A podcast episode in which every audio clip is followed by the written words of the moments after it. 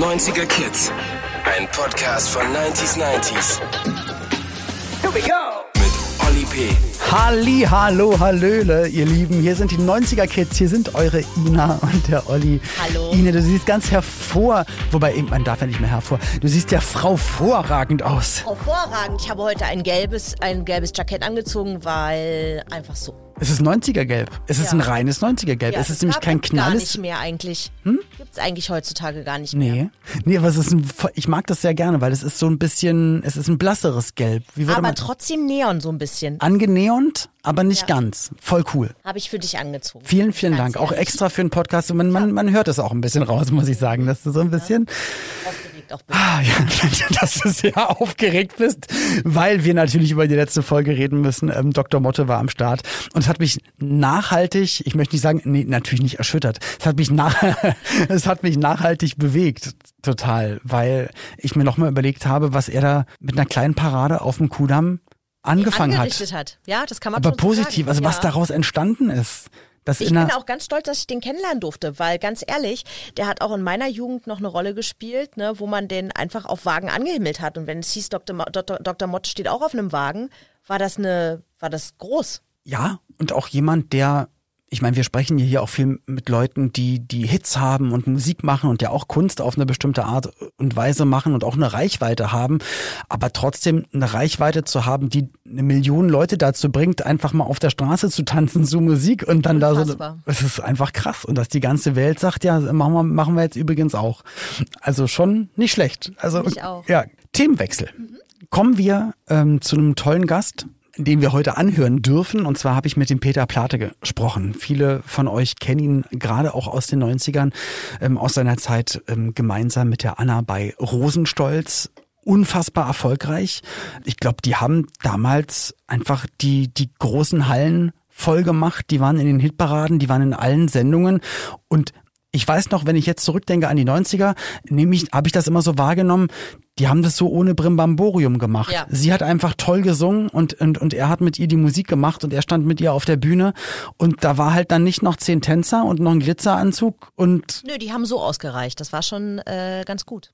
ich muss sagen, für mich hatte das immer ein, ein, einfach eine Relevanz. Für mich hatte das ein ähm, Gewicht. Ich fand die immer sehr authentisch und ähm, für mich hatten die, ja, muss ich so sagen, hatten die einfach musikalisch ein ganz anderes Gewicht als, als, Ja. als andere Musik. Und ja, ich bin jetzt ganz, ganz froh, dass wir jetzt reinhören dürfen in das Gespräch mit Peter Plate über seine 90er, natürlich auch mit Rosenstolz und auch ähm, Projekte, die er jetzt macht. Er ist wahnsinnig umtriebig. Ich habe nochmal geguckt, für wen er alles Sachen macht, auch für Michelle und dann hat er äh, für die und für da und Helene Fischer und Jasmin Wagner und, und viele eigene Projekte und ja, aber natürlich reden wir auch über Rosenstolz und hören jetzt rein in das Gespräch mit Peter Plate. Okay, dann geht's jetzt los. Na, lieber Olli, dein heutiger Gast wurde als Diplomatenkind in Indien geboren, lebte in Hamburg, Goslar und Braunschweig und zog dann natürlich nach Berlin. Anfang der 90er formte er mit einer gewissen Anna R. das legendäre Duo Rosenstolz.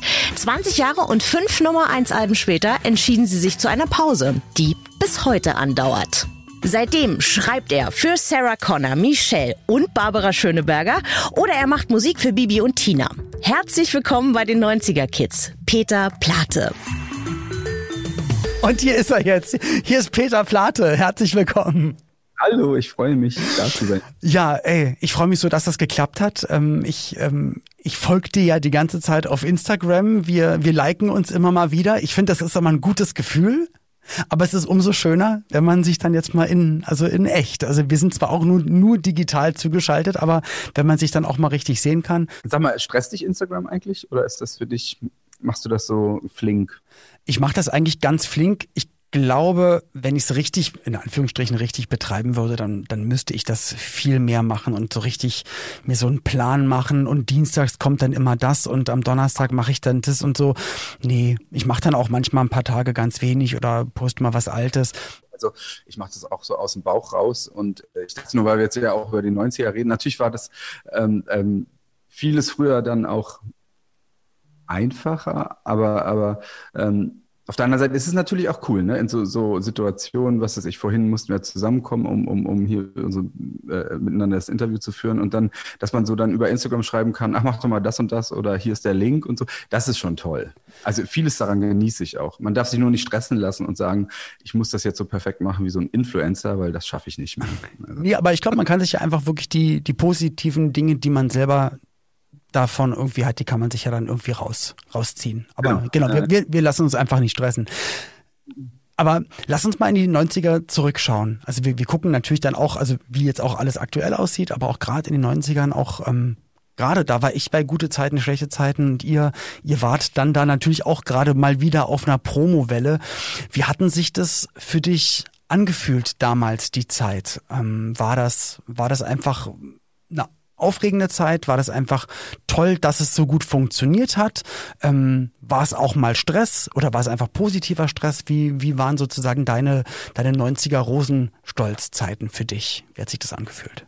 Also wenn ich, wenn ich zurückblicke, war, waren natürlich die 90er eigentlich fast das, das Aufregendste an, an, an der ganzen Rosenstolz-Zeit. Warum? Weil wir haben ja angefangen und, und hatten überhaupt keinen Erfolg. Und ähm, das klingt vielleicht irgendwie doof oder traurig, aber rückblickend war das einfach, waren das wirklich die aufregendsten Zeiten, weil ähm, also angefangen davon, dass wir bei Veranstaltern auf dem Privatsofa geschlafen haben ähm, oder wenn wir irgendwo weiter, also wenn, wenn es nur, also wir sind ja sesshaft sozusagen in Berlin und wenn wir in Leipzig gespielt haben zum Beispiel, sind wir immer nach zurückgefahren, ähm, weil wir hatten gar nicht die Kohle für eine Pension. Mhm. Und, und gleichzeitig lernt man aber in diesen Jahren auch so, so wahnsinnig viel. Also wir hatten Licht- und Tonmann und Fahrer, das war eine Person. Der hat mir dann auch noch, wenn ich zu erschöpft war, geholfen, mein Keyboard in fünften Stock ohne Fahrstuhl hochzuschleppen. Und trotzdem denkt man daran fast viel mehr als, als jetzt an diese. Als an das ganze Glitzer. Glitzer ist langweilig, das muss ich sagen. Also du kennst das ja auch, ähm, die, die meisten Backstages, die sind ja. Ja, gut, also ich, ich sag mal so, das, was man sich normalerweise vielleicht als Außenstehender dann so unter Glamour und so vorstellt, da kann ich immer nur sagen, hey, ich weiß nicht, in welchem Hollywood-Film ihr das gesehen habt, aber eigentlich genau. ist es das nicht. Und ich denke mir auch immer, aber das muss es auch gar nicht sein, weil ich komme ganz oft zu Veranstaltungen oder zu irgendwelchen Drehs und dann heißt es immer so, boah, du hast gar nicht geschrieben, was du alles haben willst. Wir haben ja mal was vorbereitet und schau mal da und hier was zu essen und da Getränke.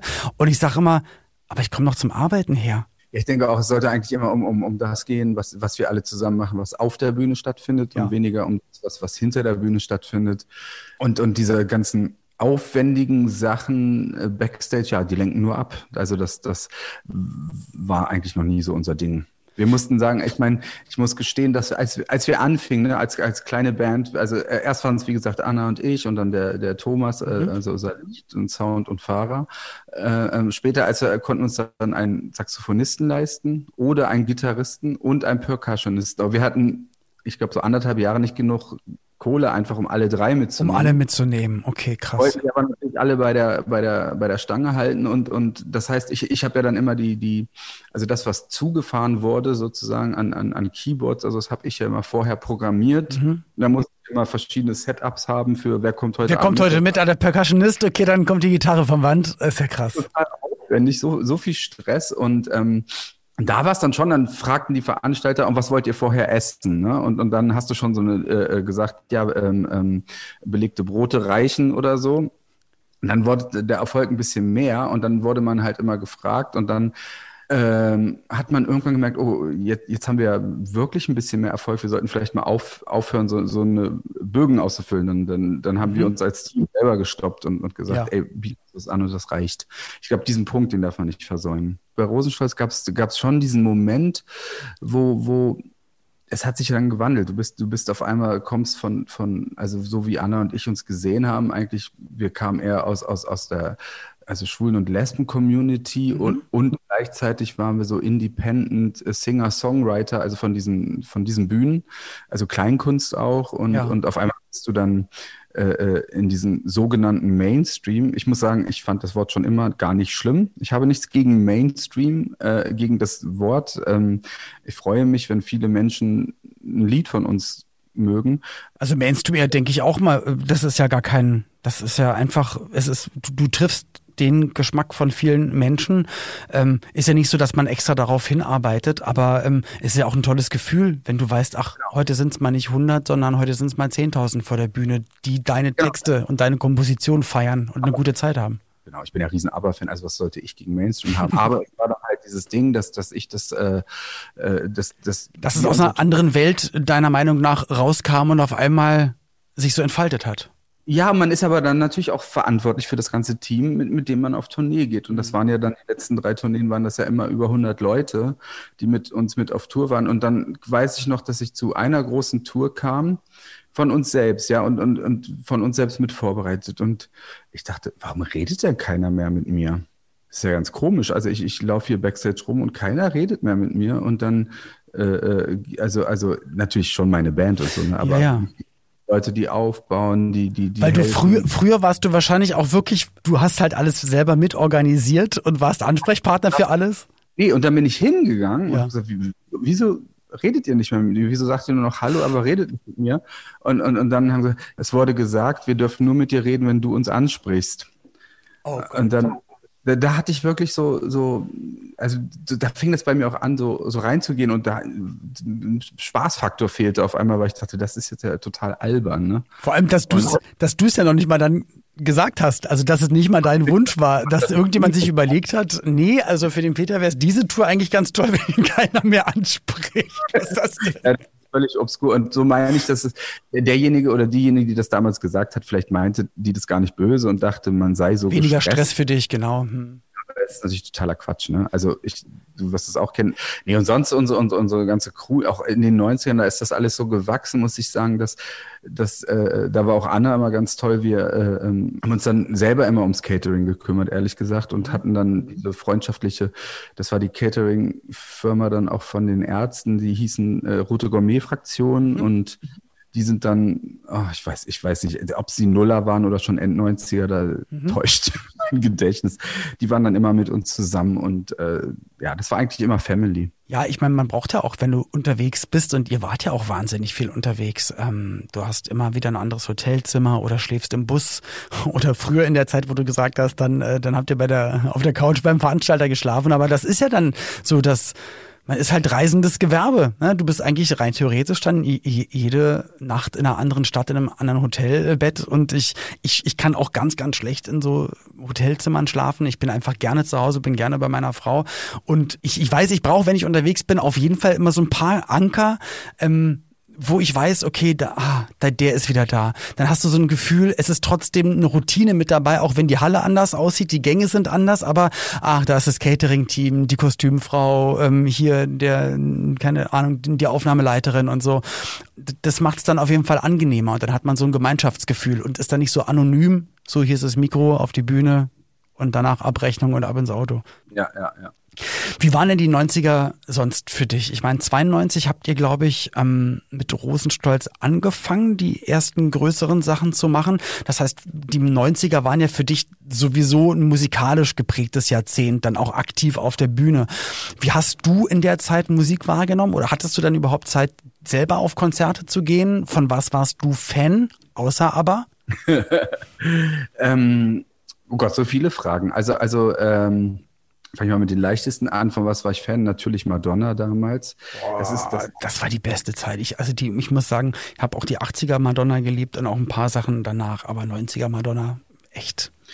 Krass. Genau, da fing an, eigentlich auch eigenständiger zu werden und, und, und, und, und sich nicht ganz so an an den Mainstream anzudienen, sondern sie hat, sie hat es selbst. Ja. Sie war eigentlich immer, immer einen Schritt voraus mhm. und das, das, kann man sich jetzt heutzutage für die jüngeren Zuhörer vielleicht gar nicht mehr so vorstellen, aber also äh, in der, in der schwulen und Lesben-Szene ist es jetzt wahrscheinlich für viele auch zum Beispiel, äh, ähm, war, war dann Lady Gaga und, und ähm, jetzt gibt es schon wieder andere, aber für uns war es damals natürlich hm. Madonna, äh, aber auch weil Madonna damals sehr politisch war. Und es war ja auch das Jahrzehnt, ähm, wo, wo natürlich sehr viele Leute auch an HIV und AIDS gestorben sind und auch, auch in meinem Umfeld. Und, und das war natürlich auch, also deswegen war es auch eine traurige Zeit und eine sehr, sehr, es war so ein bisschen Tanz auf dem Vulkan, ne? Okay. Und ähm, also es war ähm, ein schweres Jahrzehnt auf der einen Seite und auf der anderen Seite ein, ein, ein, ein, ganz Lustiges auch.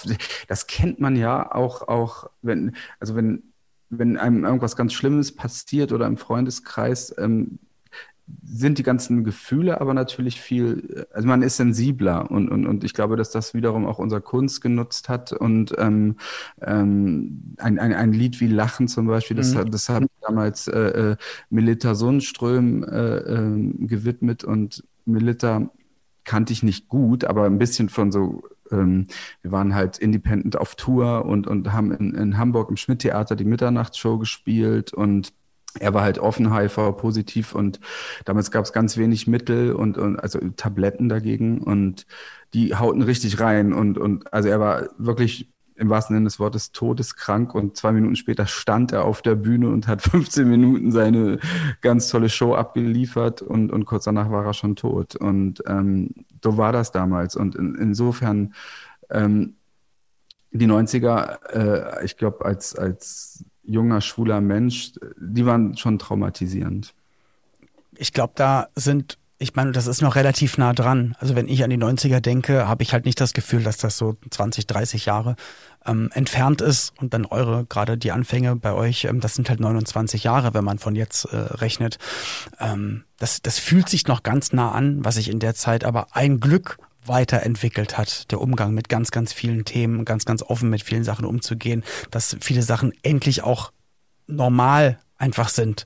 Ähm, und man dachte bei den 90er, man ist schon super fortschrittlich und man ist schon super, super hip und so. Aber ich glaube, da gab es einfach ganz, ganz viele Themen und auch viele, ja, noch viele Leute, die, die auch dafür gekämpft haben, dass es jetzt, dass es sich jetzt so anfühlen kann, wie es sich jetzt gerade anfühlt. Ja, ich glaube, du hast recht. Ich, ich glaube aber, das ist auch toll, deswegen macht mir das jetzt das Interview auch so einen Spaß, weil ich meine, das ist ja das Beschreiben eines, eine, ein, ein, eines Traumas, glaube ich, dass, dass, dass du dann in dem Moment nicht richtig drüber reden kannst. Und ich glaube, in den 90ern, äh, also auch Anna hat mir immer, äh, also wir waren sehr engagiert auch, auch im, im Kampf gegen HIV und AIDS. Wir haben Geld gesammelt. Äh, ähm, dann als die Situation in Deutschland ein bisschen besser wurde, äh, äh, ähm, haben wir dann mit Tim Fischer auch Projekte unterstützt in Afrika und, und, und da immer wieder darauf auch aufmerksam gemacht. Aber natürlich konnte keiner richtig ins Detail gehen und drüber reden, weil es einfach zu nah an einem selber war, mhm. dieses ganze äh, äh, ähm, weil das halt nicht irgendwie ein Thema ist, ähm, über das man was gehört hat und einfach sagt, komm, da, da stelle ich mich jetzt für auf die Bühne und, und, ähm, und, und versuche da zu helfen, sondern weil es halt durch, durch Schicksale im nächsten Umfeld einfach ähm, ja, wie du gesagt hast, so ein, so ein Tanz auf dem Vulkan irgendwie. Das ist schon. Was glaubst du, hätten soziale Medien, soziale Netzwerke in den 90ern, hätte das derzeit gut getan oder wäre uns das Jahrzehnt komplett um die Ohren geflogen oder hätte das vielleicht sogar bei manchen Sachen irgendwie geholfen? Finde ich eine total super philosophische Frage. Also ich frage mich das auch. Ich, ähm, ähm, ich habe lustigerweise darüber auch schon nachgedacht. Also für, für mich, ich muss jetzt mal kurz ins Heute springen und mhm. ich verspreche. Ja, gerne. Ja, du, alles gut wir machen bestimmt keinen Corona-Talk, weil das ist, geht gar nicht. Äh, äh, äh, aber als es in den Tagesthemen lief, äh, ähm, die Situation mit den alten Menschen und dass die nicht aus ihren Zimmern durften, mhm. ähm, ich will das jetzt gar nicht politisch bewerten und wie das alles mhm. ist und so. Ähm, trotzdem liefen mir da so die Tränen und, und ich, weil ich dachte, wir können doch jetzt alte Menschen nicht einfach so lange wegsperren.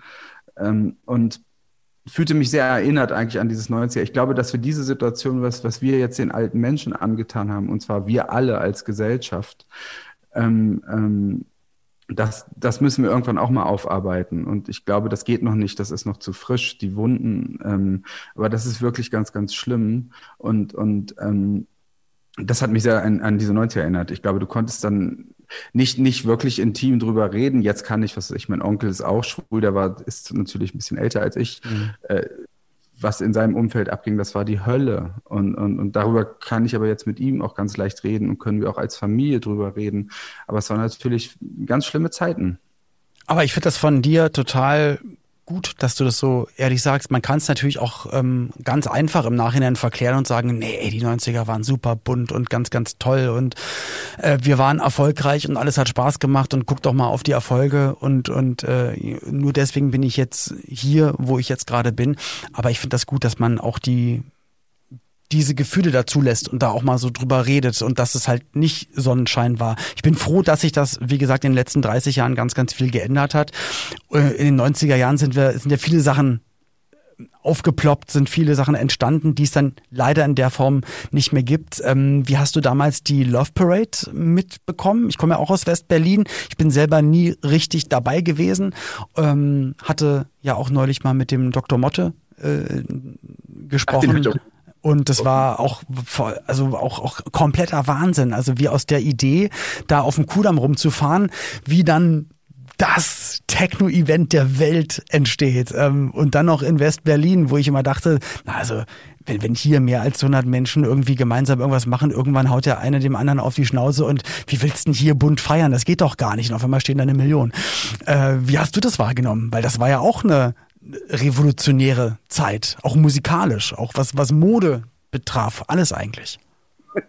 Ja, also ähm, ich fand das natürlich sehr aufregend und, und, und, ganz toll. Es war jetzt nicht wirklich meine Musik, mhm. sei denn man war, war nachts feiern. Ähm, mich hat aber dann den, den 90er gerettet, dass ich jetzt nicht, also ich bin nicht im Ecstasy-Sumpf versunken ähm, und ähm, auch glücklicherweise sonst nicht im Drogensumpf, weil mich hat da tatsächlich meine Arbeit gerettet. Weil während die anderen, während die anderen gefeiert haben, habe ich gearbeitet. Ja, ist so. Ist ja wirklich so. Wenn die Leute mal fragen, Mensch, am Wochenende, was hast du gemacht? Ja, ich stand auf der Bühne. Ich habe gearbeitet. Als wir noch nicht wirklich zusammenhängende Touren hatten, da trittst du natürlich immer Donnerstag, Freitag, Samstag, Sonntag auf. Ähm, insofern hat uns das gerettet, aber ich fand trotzdem diese Energie, ich, ich habe damals in Friedrichshain gelebt, also Berlin-Friedrichshain und ähm, mein Nachbar unter mir, der war halt ständig äh, drauf sozusagen und ka ständig kam du, du, du in, in, in, mein, in äh, meine Einraumwohnung, wo ich dann die Lieder geschrieben habe. Also ich habe komponiert und von unten kam dieses du, du, du. und, äh, aber trotzdem war es toll. Wir waren ja auch jung. Also ich, das war auch alles nicht so schlimm. Ähm, ich fand das eigentlich toll. Die Mode war schlimm. Ähm, ich, ich weiß, dass ich bin, ich bin in so einer blauen aber du hast mitgemacht. Die Mode war schlimm, aber ich, ich hatte ja, die Warnweste und die Neonpfeife. Konzert gegeben in Berlin, da schon vor 2000 Leuten und dann hatte ich so eine blaue, ach, ich weiß nicht, wie heißt denn das, so eine Latexhose an, mhm. ähm, ganz schlimm und, und, und dazu ein oranges T-Shirt mit, mit dieser Sonne drauf. Mhm. Also, tolles Techno-Outfit und ich fand das so toll, dass ich damit dann im Sommerurlaub auch rumgelaufen bin in Spanien. so schön schwitzen in der Hose. Oh Gott, oh Gott, oh Gott. 100 Prozent Viskose. Das war das Schöne. Es war schon bunt. Es, es, es war bunt. Und, und wenn man, ähm, das fehlt mir jetzt eigentlich so ein bisschen. Also nicht, dass ich jetzt noch so rumlaufe. Dass du es unbedingt, aber generell. So. Mir die Figur. Ähm, aber ähm, ja. Ich fand das Bunte toll. Fand ich auch cool. Ich habe mir, ähm, ich habe mir das Buch geholt, ähm, so ein Bildband Love Parade, das ist so ein, so ein Fotobildband. Ähm, ich weiß gar nicht aus welchem Jahr. Ich glaube auch aus dem Jahr 96 irgendwie. Und da hat ein Fotograf einen Stand aufgebaut und hat, glaube ich, über 24 Stunden Bilder gemacht und Leute immer von den Tanzflächen geholt und vom vom Float, vom Rave geholt und gesagt, komm, wir machen mal ganz kurz zwei, drei Fotos von einem weißen Hintergrund. Und da siehst du halt das, die ganzen Outfits und das, das steht bei mir auf Toilette. Nicht despektierlich, sondern dann, ich will auch, dass die Gäste, dass sie dann, wenn wir nicht gerade irgendwie im Wohnzimmer sind oder draußen im Garten sind und quatschen, sondern wenn die dann mal auf Toilette gehen, ich will, dass die es entdecken und mal durchblättern und ich merke jedes Mal, sagen die halt, boah, das Love Parade Buch, das ist ja der Wahnsinn, Flocati-Weste, ähm, Berliner Stadtreinigungsweste, äh, keine Ahnung, irgendwelche Büffelfell, Schuhe und die nochmal Buffalos drunter und die Haare und Neon und gepierst und so. Aber das war schon so ein, ähm, ja, eine Weiterentwicklung, was heißt Weiterentwicklung? Also die 80er waren ja auch modisch auf jeden Fall schon ähm, revolutionär, wenn man sich die Zeit, aber eigentlich war jedes Zeit irgendwie bunt. Gab es denn für dich eine andere Variante in deinem Leben, jetzt auch auf die 90er nochmal äh, zu gehen? Gab es da irgendeinen Plan B neben irgendwie Musik machen, entweder für euch, für dich oder für andere? Naja, ich habe ich hab ja, bevor ich nach Berlin gegangen bin, äh, nach meinem Zivildienst äh, Sozialpädagogik mhm. studiert. Ich war wirklich unglücklich. Ähm, mir hat das, äh, also das, das Feld Sozialpädagogik interessiert mich sehr, interessiert mich auch immer noch. Ähm, aber ich war während des Studiums super, also kreuzunglücklich. Und dann ähm, glücklicherweise hatte ich mich dann verliebt in Ulf und äh, dadurch hatte ich dann den Mut zu sagen, ich schmeiße jetzt alles hin und äh, gehe nach Berlin und ähm, versuche es halt einfach. Und ähm, insofern. Aber versuchen was? Ver versuchen irgendwas anderes zu machen oder versuchen mit der Musik an den Start zu kommen? Ich wenn Leute mich jetzt anschreiben, ja, über, über, über heutzutage Instagram, Facebook oder, oder eine E-Mail einfach und schreiben, ah, ich will Musik machen und darf ich dir mal einen Song schicken und so und, und, und dieses ganze Zeug. Ich versuche dann, ähm, ich glaube, wenn man Plan B hat, ist man schon verloren. Also muss ich jetzt sagen, als Musiker, also und, und, und wahrscheinlich heutzutage noch mehr als, als ich damals, weil, also mit Musik Geld zu verdienen, ist, ist fast aussichtslos. Du, du musst dafür sterben, du musst dafür sagen, ich meine das so, du musst dann, was ich, ich habe ich hab dann, ich bin nach Berlin gegangen, äh, äh ich, ich habe ein Jahr lang als Haarwäscher gearbeitet, ich habe im Friseursalon den Kunden die Haare gewaschen, ich habe die zum Platz gebracht, in den Kaffee gebracht. Ähm, ich, ich war also sozusagen von der Hierarchie unter den Auszubildenden, äh, wurde auch teilweise so behandelt. Mhm. Aber das hat mir nichts ausgemacht, weil ich wusste, das ist nicht mein echtes Leben. Mein echtes Leben ist, wenn ich zu Hause vor meinem Keyboard sitze und meine Songs schreibe. Und, und, und dann Anna kommt und, und, und, sie dann singt. Ähm, das, das, das war das, wofür ich gebrannt habe.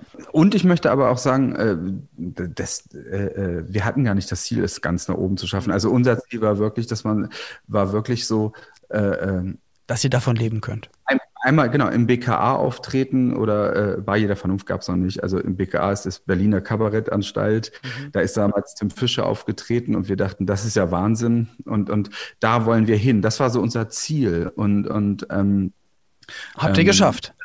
Ja, aber, aber, ähm, aber ich weiß, was du meinst abgedroschen dieser Satz auch ist, äh, ähm, dieser der Weg ist das Ziel, aber trotzdem ist das einfach ein genialer Satz. Das ist einfach, ähm, ähm, das ist immer noch genial. Also weil, weil wenn man jetzt darauf zurückblickt, das hat ja Spaß gemacht. Aber ich finde das, also generell, der Weg ist das Ziel, ist für mich auch einer der Leitsprüche. Und dass das Leben keine Kurzstrecke ist, sondern dass das einfach echt, je, je nachdem, wie man mit seinem Körper umgeht und wie, wie die Gesundheit mitspielt, ist es ein verdammt krasser Ironman. Supermarathon, ja, so. Und ich will auf jeden Fall, ich möchte mit einem Lächeln ins Ziel kommen. So, das ist mein, das ist mein Ziel auf jeden Fall. Ähm, jetzt hast du gesagt, dann hast du da gearbeitet, du hast die Haare gewaschen, damit ihr dann gemeinsam Musik machen könnt. Wie seid ihr denn dann zusammengekommen? Also wie habt ihr euch einfach in Berlin kennengelernt? Hattet ihr davor schon Kontakt? Und wie hast du angefangen, selber Keyboard zu spielen. Also war das dann in Berlin, dass du gesagt hast, ich, ich stelle mir das mal hier hin und, und versuche mich mal damit auseinanderzusetzen, weil das, das geht ja auch nicht mal von eben auf jetzt, dass man virtuos wird und dann anfangen kann, auch zu komponieren, zu texten. Also ich, ich war als Kind fasziniert äh, ähm, von, von Musik schon immer, das muss ich sagen, und auch schon immer ABBA-Fan. Also, also mein, meine Liebe zur Musik fing tatsächlich mit ABBA an. Mhm. Und dann bin ich aber, ich bin ja im Harz aufgewachsen oder am Harz, wie man sagen, also in der Kleinstadt Goslar, das ist im Westharz. Ja. Und ähm, auf einmal sah ich die Harzer Heimatsänger und ich war so sieben Jahre oder so und dachte, das will ich machen. Ich will da auch mit auf die Bühne. Und dann bin ich halt äh, ähm, äh, äh, da eingetreten und äh, habe Akkordeon gelernt. Mhm. Akkordeon war mein erstes Instrument. Und das natürlich, wenn man dann älter wird, findet man das ganz schnell ziemlich uncool, oder fand ich zumindest. Und bin dann umgestiegen auf eine Orgel. Okay. Ich die Orgel uncool und dann war es das Keyboard. Und das war endlich mein Instrument. Ähm, ich bin leider überhaupt nicht virtuos, weil, weil ich habe eigentlich immer meinen mein, mein Unterricht ganz schnell abgebrochen, weil ich das so langweilig fand und wollte immer eigene Lieder schreiben. Mhm. Und genauso arbeite ich auch heute noch. Ich habe so meine paar Harmonien, die ich kann und schreibe dann damit die Lieder. Ähm, ähm, das ist, das ist, ähm, es ist ganz komisch. Das weiß ja als Kind nicht. Das ist jetzt mein Ziel, Lieder zu schreiben, aber es kam von alleine. Also ich habe schon immer Lieder geschrieben. Und wie seid ihr dann als Rosenstolz zusammengekommen, äh, zusammengekommen ja, und wann, wann stand fest, so, wir sind jetzt übrigens eine Gruppe. so. Heute, genau, ist es, also heute ist es offiziell. Genau, also im, im, Schnelldurchlauf war das, ich hatte mich verliebt in, in Ulf. Ulf mhm. kam aus Jena, äh, ich lebte in Braunschweig, zusammen sind wir nach Berlin gegangen. Und ähm, wir kommen an, hatten eine Wohnung untervermietet bekommen. Der Vermieter fragte mich, was willst du denn hier? Ich habe gesagt, äh, ich suche eine Sängerin. Er hat gesagt, ich kenne eine. Dann hat er mir den Zettel geschrieben mit, mit Annas Nummer, die wohnte um die Ecke. Ich ging zu Anna, Anna war nicht da. Äh, habe also einen Zettel an ihre Tür geklebt, dann kam sie zu mir und Ulf, aber ich war nicht da und hat gesagt, aber Peter kann ruhig mal kommen. Dann bin ich mit einer Flasche, ich glaube, das war Rotkäppchen-Sekt, zu Anna gegangen und dann haben wir diese Flasche niedergemacht und äh, äh ich hatte einmal meine Musik damals auf Kassetten aufgenommen, habe hab gesagt, soll ich dir mal was vorspielen oder wollen wir gleich zu mir gehen? Dann hat sie gesagt, nee, wir gehen zu dir und dann sind wir zu mir in die Küche gegangen und haben das erste Lied aufgenommen. Wie cool ist das denn bitte? Das ist doch mega.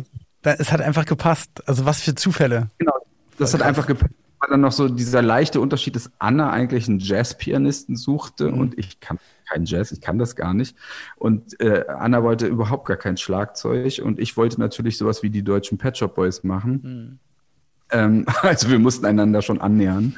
Aber Ihr habt das, euch in der Mitte getroffen, so. Genau. aber voll, voll aufregend, voll cool. Aber das fühlt sich, finde ich, einfach richtig an. Echt toll. Und ich weiß ja, dass du auch natürlich aktuell so viele Projekte anschiebst und Sachen machst. Ich habe gesehen, ähm, kannst du mir vielleicht ein bisschen was davon erzählen? Also meine Frau und ich, wir schauen die Serie, ähm, also diese die Kudam-Serien und da gibt's ja auch Kudam 56. Ja, erzähl mir mal vom Musical. Also ich finde, ich bin, ich bin ja ein riesen, ich bin wirklich ein riesen Musical-Fan. Ähm, ist es das genau, erste Musical, an dem du arbeitest oder gearbeitet hast? Und wieso, wieso ist es genau das geworden? Genau, ich erzähle nochmal weiter von Kudam 56. Mhm. Also wir haben Wolf und ich haben die Serie auch wirklich, wie die jungen Leute sagen, gesuchtet. Ich fand das so eine tolle Serie. Ähm, warum? Weil, weil es wird halt erzählt, äh, 1956, äh, äh, äh, wie Katharina Schöllack ihre drei Töchter eigentlich durch das Leben bringt, sozusagen. Und man sagt ja damals drei Töchter im heiratsfähigen Alter, also wirklich schlimm. Ne? Und äh, ähm, sie, sie betrieb halt die Tanzschule Schöllack. Mhm. Und äh, also eigentlich alles prädestiniert für Musical, aber ich bin gar nicht auf die Idee gekommen, daraus Musical zu machen. Und dann hat eine, eine Freundin mich angerufen und, und ähm, gesagt, äh, könntest du dir eigentlich vorstellen, aus Kudam 56 ein Musical zu machen? Und ich habe noch nie im Leben so schnell Ja gesagt, ähm, weil ich das so toll fand und dann ähm, und du auch die Materie kennst, also du, du kanntest die Serie und auf einmal war das, ey, natürlich, klar, es ist ja eigentlich alles da ich musste mich jetzt gar nicht so richtig einarbeiten. Ich mhm. kannte es wirklich und konnte aus gutem Gewissen sagen, das ist wirklich ein Traum. Und dann hatten, äh, ähm, wie gesagt, das wäre aber richtig schön, wenn wir die Autorin, ähm, die das Ganze geschrieben hat, äh, auch kennenlernen und, und dafür abholen und gewinnen. Und dann haben wir einander kennengelernt und ich kann jetzt Jahre später sagen, auch lieben gelernt. Wir sind so enge Freunde geworden. Ähm, ähm, und, und, und es war wirklich Teamwork. Also wir haben da mit ihr zusammen äh, äh, gearbeitet. Also wir haben natürlich unsere Songs und unsere Texte geschrieben. Also die Songtexte sind von uns, aber sie hat das ganze Buch nochmal umgeschrieben für, für das Musical, weil wir gemeinsam gedacht haben, du kannst natürlich jetzt nicht in drei Stunden Musical das alles ähm, so unterbringen.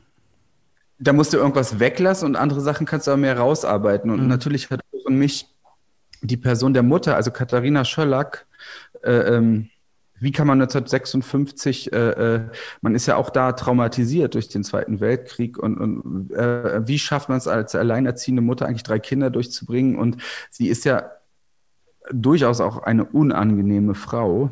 Ähm, aber irg irgendwas hat sie dazu gebracht, dass sie so ist, wie sie ist. Und das haben wir, glaube ich, ein bisschen auch rausgearbeitet in dem Musical. Es ist ähm, natürlich das, was wir eingangs auch hatten, dass das Thema Homosexualität kommt natürlich auch richtig vor. Ähm, da, da, wahrscheinlich bin ich deswegen auch so sensibel gerade auf diesem ganzen Gebiet, weil ich dann mit meinem Onkel in den Dialog gegangen bin und, und ähm, also es ist toll, es ist von Annettes Geschichte viel drin, von, von, von Ulf und mir. Ähm, ich glaube, von, ja, es ist eigentlich eine Geschichte für alle, die, die sich für Geschichte interessieren, sozusagen. Und gleichzeitig, wie immer, auch sehr, sehr lustig. Aber Weil ich natürlich auch äh, äh wenn, wenn man das Leben richtig betrachtet, gibt es ja irgendwie immer was zu lachen. Und das war natürlich auch in den 50er Jahren so. Es war ja nicht, dass alle Leute kreuzunglücklich waren. Nee, na, auch die haben genau probiert, das Beste aus der Lage damals zu machen, musikalisch, Mode, ähm, den Einfluss äh, von der amerikanischen Musik. Die anderen wollten aber eher noch eher die Instrumentalmusik und eher den den Walzer und den Marsch. Und ähm, ja, also die Serie ist jedem. Hm? in dem für die Leute, Entschuldigung, wird für die Leute in dem Musical nämlich richtig schön sein, weil Katharina, wir haben dann überlegt, wie, wie besetzen wir eigentlich die, die Charaktere, ne? Also Katharina, wie gesagt, ist ja die Mutter. Wenn die singt, wird, ist das eher so operettenmäßig. Ja. Ähm, ähm, wenn, wenn aber die Tochter singt Monika, ist es natürlich, das ist ja Aufbruch, Revolution, dann ist es, ist es, ist es eher so ein bisschen, na, 50er Jahre Rock, aber natürlich immer ein bisschen so, wie Ulf und ich halt komponieren. Also unsere Überschrift ist ja immer Pop. Aber wir durften dann natürlich auch mal oder haben dann auch mal eine Rumba geschrieben und so und Ach, eine Rumba auf unsere Art und Weise zu schreiben, das hat total Spaß gemacht. Finde ich cool, Und- dass man da so ein Feld hat, wo man sich dann mal ein bisschen in, in, in so einem Korsett, in so einem Rahmen austoben darf dann. Ja, ganz toll. Also ich, ich glaube, ich glaube, ähm, ähm, ja, das ist schon so das Schönste, was ich jetzt in den letzten Jahren so machen durfte. Also es macht riesen Spaß. Und jetzt natürlich die große Frage, die wahrscheinlich die, die ganze Welt gerade interessiert. Wann kommt das auf die Bühne? Also wie ist denn momentan der Zeitplan? Ähm, ist es ist so weit in der Zukunft, dass man davon ausgehen kann, dass das auch so passt? Ja, jetzt singe ich mal mein Loblied auf, auf, auf, auf die Menschen. Ähm, also wir, wir haben Premiere im Theater des Westens. Das ist das schönste Musical-Theater Berlins, meiner Meinung nach. Es liegt, liegt, liegt halt auch in, in, in Charlottenburg, also am Kudamm sozusagen mehr oder weniger.